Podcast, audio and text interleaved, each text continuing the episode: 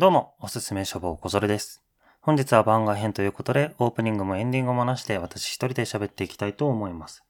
えーそんな私が今回紹介しますのはこちら、じゃん。ハリーポッターと賢者の石。まあこちらじゃんといったところでラジオなので見えないんですけれども、まあ言わずと知れた超名作シリーズ、ハリーポッターシリーズでございます。えー1巻からですね、7巻まで合わせたところの売上数っていうのが世界一だそうですね。世界で一番売れたシリーズものの小説となっておりまして、おそらく読んだことがない方はいても、名前を聞いたことがない方はいないんじゃないか、というふうに思っていたんですけれども、なんとなんとですね、このハリーポッターシリーズ、小説が終わったのが2007年に、えー第7作の死の秘宝っていうのが発売でして、さらにその後映画は遅れていたんですが、それも2011年に終わってるんですね。2011年っていうともう9年前。いや9年の時ってことはもう0歳の子が9歳になるわけですからね。意外と今の小学生とか中学生なんて子たちは、このハリーポッターブームっていう時には物心ついてなかったり、まだ生まれてなかったりするんですよね。いや、結構びっくりで、まあ、もちろん金曜ロードショーであったりだとか、あとその後、ユニバーサル・スタジオ・ジャパンでのウェザーディング・ワールド・オブ・ハリー・ポッターが開演したりとか、演劇作品があったり、などなど、その後の、その後も随分活躍している作品ではあるんですけれども、やはりおそらくは、我々これがドンピシャだった世代に比べると、それへの認知度が低かったりとか、ハリー・ポッター正直一回も見たことないなんて人も実はいたりするんじゃないかと思いまして、今回改めてこう、私の方でお勧めさせていただこうと思いました。でですね、まあ、これについては本当に、あまりにも有名なので、本だけじゃなくて結構調べると周辺情報みたいなものももう無限に出てきます。例えばこれを翻訳されてる松岡優子さんって方がいらっしゃるんですけど、その松岡優子さんがどうして、えーこの J.K. ローリング作のハリーポッターを翻訳することになったのかとか、えーこれを出版してる静山社、生産者かな静かな山の社で、ずっと静山社って呼んでたけど、確か生産者だった気がします。まあどうしてこん、あまり有名ではないこの出版社でハリーポッターが出版されることになったとか、そういった話もですね、結構もうストーリーがたくさんありまして、たくさん出ておりまして、あ、今調べたところ生産したりした失礼いたしました。ね、結構もう本当に一つ一つに細かい情報が出ているんですが、まあ、まずはやっぱり第一作のこの賢者の石ですね。これについてまあ面白さは語っていければなと思うんですが、まあ私自身は、まあ非常に好きでして、まあ紹介するぐらいなんですが、どれぐらい好きかっていうと小学生とか中学生の時にですね、4巻とか5巻ぐらいまで出てたんですけど、1巻を読んで、2巻を読んで、3巻を読んで、4巻を読み終わったら、5巻が出てないからとか、5巻を読み終わったら6巻が出ていないから、次また1巻に手を出して、他の本を読まずにもうその日のうちに1巻に手を出して読み始めるみたいな。それぐらいもう、ドハマりしていた作品でございます。で、うん、難しい けれど、まあ、とにかくやっぱり一つは、このワクワクがファンタジー作品というのはとても重要だと信じきっているんですが、そのワクワクに溢れています、こちらの作品。で、それまで私が触れてきた、触れてきたファンタジーっていうのはやっぱり漫画やアニメでして、この漫画やアニメで出てくるファンタジーっていうものは異世界で始まった世界で、別に日本でもないどころか地球でもなかったり、あとは日本の話だけれど、とてもこう、えー、レーガンぶっ放して、敵と戦ったり悪と戦ったり血みどろになりながら頑張るみたいな。あとはまあ妖怪ですよね。そういった類のお話だったんですけれども、犬が泣いてる。え あ、泣いてる。このハリーポッターっていうのはイギリスのお話で、この主人公のハリーポッターくん。ハリーポッターって主人公の名前なんですけれど、彼もイギリスに普通に暮らしていた男の子なんですね。ただまあ、ある日、11歳の誕生日の時に、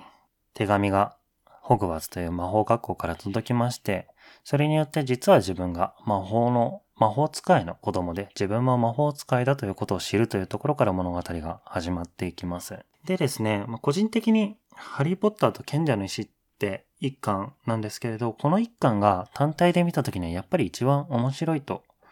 思っていて、それはもちろん映画もなんですけど、特に映画なんですけど、この魔法界と魔法界じゃないところっていうのが、すごくしっかり描かれているんですよね。2巻以降って、どんどんやっぱり魔法界に行く前の話っていうのがあんまり描かれなくなってしまう部分もあったりとかするんですけど、一巻は最初結構数十ページぐらいずっと魔法界が知らなかったりとかして、その人間界の中でハリー君がもがいてる姿みたいなのが描かれていて、そういう面もあってこう、実際の当時本当にハリー・ポッター君と同じぐらいの年だった僕少年が非常に現実感を感じられた。そして僕ももしかしたらホグワーツから手紙が届くんじゃないかみたいなワクワクを持ち続けることができたっていう作品だったんですよね。でですね、特にまあいいなと思うところが、やっぱりシリーズもので2巻から7巻ってなってくると、どんどんいろんな要素が増えていくんですよ。で、その増えていく要素は、まあ、キャラクターだったり、魔法の設定だったりして、それももちろん読み進めていくと本当に面白いし、どんどん広がっていくことに対してどんどん楽しみが増していくんですけれども、この一巻はやっぱり、ページ数もまあ、日本版で何ページですかね。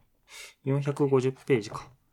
の中で全ての要素を詰め込むので結構削られてるというか絞られています。このハリーポッターくんの魔法への憧れであったり、そして彼らが持つハリーや友人のロンとかハーマヨニーっていう親友がいるんですけど、彼らが持つ勇気であり優しさであり、そういったものにすごく焦点が当てられていて、うん、読みやすいし、面白い 下手くそですね、僕。いつもあんなにゲストの方々に話していただいてるのに。で、あとストーリーとしても結構ミステリー調にハリーポッターって実はなってるんですよね。ファンタジーのワクワクとかバトルとかが結構後半目立っていくんですけど、全体として必ず一つの巻に一つぐらい大きな謎がありまして、で、それを結構一巻通して、その謎を解明していくハリーくん、ロンくん、ハーマヨニーさんが、ハーマヨニーちゃん？が解き明かすために活発にいろいろ考えたり、時にはちょっと拘束を破ったりしていくところがあるんですけど、この一巻もその謎の部分とかがもちろんあって、で、その謎を解明するためにしていく彼らの行動っていうのが、当時は、まあ、ハリー君たちは11歳なんですけど、やっぱりすごく短絡的なんですよ。本当に子供だなって思っちゃう。でもその子供の無茶が、かえって大人でないからこそ、ここで起こる問題が解決されていく。大人たちは結局固定観念とかがあってしまって動けないんですけど、特にハリー・ポッター君っていうのは魔法界の常識を知らないんですよね。ずっと人間の世界で11年、丸11年生きてきたので、魔法界で誰がすごくて、誰が恐れられていて、どういうことをしたらいけないかっていう常識が結構薄いので、だからこそそういう固定観念がないからこそ、その謎にも立ち向かっていけるし、活発に動けるんですよ。このハリックはまだ一巻だとこう特殊な能力みたいなものがほとんどなくて、唯一クリッチっていうほうきに乗るスポーツがあって、そのほうきに乗るのだけもう天才的に上手っていう優れた能力があるんですけど、それ以外はハリックは勉強もまあ普通かちょっとまあ、まあ普通かな。ハーマヨニーっていうのがすごく頭のいい子なので、その子に教えてもらってまあちょっといい成績みたいなぐらいなんですけど、そんな何か特別なパワーを持ってるわけじゃない少年が、ただその好奇心と勇気と優しさで全てを乗り越えていくとか、いろんな問題を解決していく、大人じゃ解決できない問題を解決していくっていうのは、やっぱり子供には非常に夢が詰まっていたし、今読んでも当時の興奮を思い出せる、そういう作品ですよね。逆にどうなんですかね大人の人が今から改めてこのハリーポッターを読んだとして、子供騙しじゃなく普通に面白いって思えるのかどうかっていうのは逆に気になりますよね。どうしても私が読むと今でも、こう、いわゆる思い出補正みたいなのがかかっちゃうので、そういうところ、もしまだ読んでないっていう方いたら、映画も見たことないみたいな方、まして、いたらぜひ一回ちょっと読んでみてその感想を聞いてみたいですね。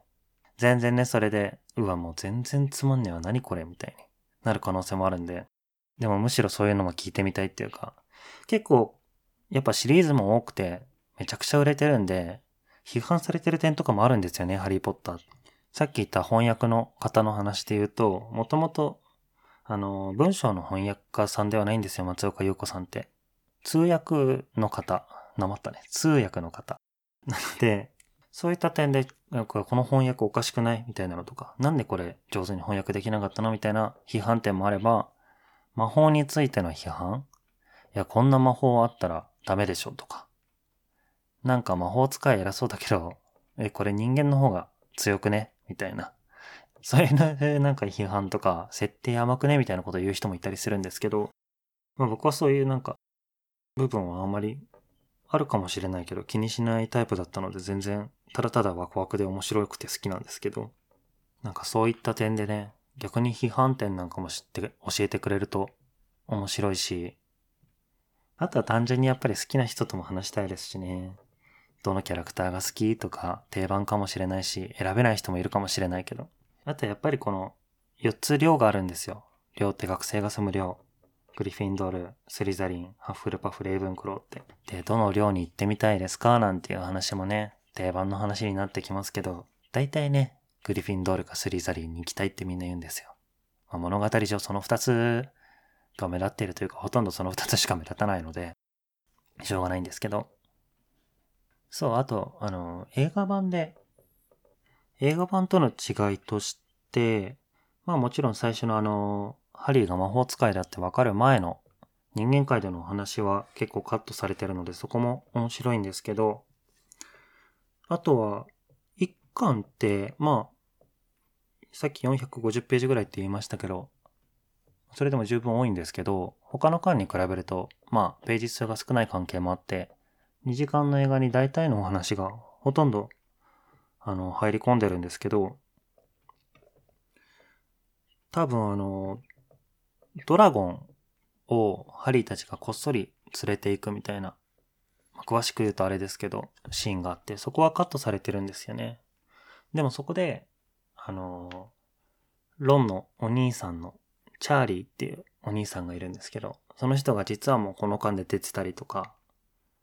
あとはあの、クリスマスに国、国じゃない、クリスマスに自分の実家に帰る子がいたりするんですよ、クリスマス休暇に。そこでこう、ハリーポッターくんは自分の家があんまり好きじゃないので、まあ、説明し忘れてましたけど、お父さんとお母さん早くに亡くなってて、意地悪な母方のおばさん夫婦のところに住んでいるので、そこには絶対帰りたくないから、ハリーくんはもう、缶が進んでも毎回、クリスマス休暇とかは、毎回じゃないね。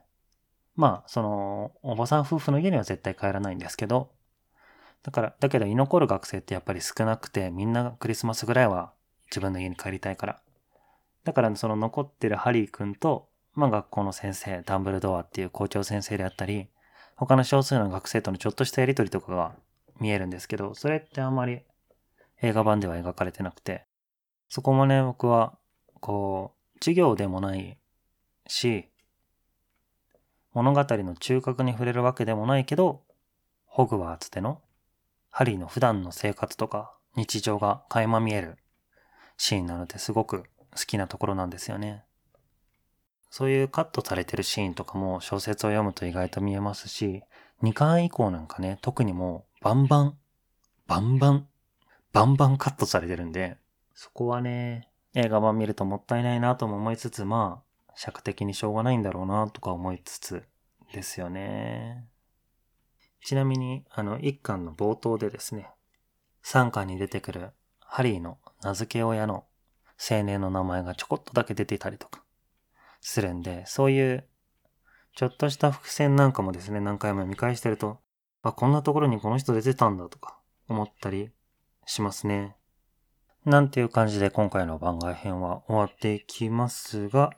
まあ、今後ももし、こう、私の都合とかでね、ゲストの方との録音が間に合わなかったりしたら、こういう風に一人で時間作って話したりできればいいかななんてちょっと思ったりもしていますが、まあ、あまりにも不評だったらやらないでしょう。ね、で、まあ、いつも、えー、他のラジオとかでも言っているんですが、ゲストの方を毎回募集しておりますので、あの、参加してですね、このラジオを聴いてくださってる方々、ノートを見てくださってる方々に対して、自分の好きな本を語りたい、伝えたいという思いがある方いらっしゃいましたら、あの、ぜひいつでもですね、参加待っておりますので、えー、メールの方にご連絡いただければと思います。何卒よろしくお願いします。では、今回はエンディングもなしでこの辺で終わりにしたいと思います。ありがとうございました。さよなら。